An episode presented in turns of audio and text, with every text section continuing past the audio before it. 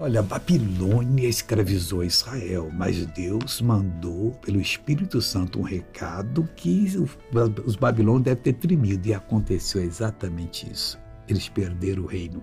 Pelo que farei, é, Isaías 13, 13. Pelo que farei estremecer os céus e a terra se moverá do seu lugar, por causa do furor do Senhor dos Exércitos e por causa do dia da sua ardente ira. Mas isso serve hoje para esses falsos que, em vez de falar a palavra, ensinar a palavra, ficam mentindo, enganando o povo com a porção de histórias fiadas que ninguém vai encontrar Deus se não for pela palavra do Senhor.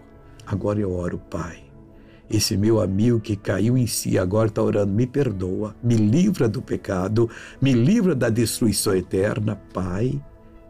Ouça ele agora. Muda essa vida para essa pessoa ser mais um daqueles que subirão com Jesus para a glória. Eu abençoo você em nome de Jesus e digo: a partir de agora, boa vida para você, bom sucesso.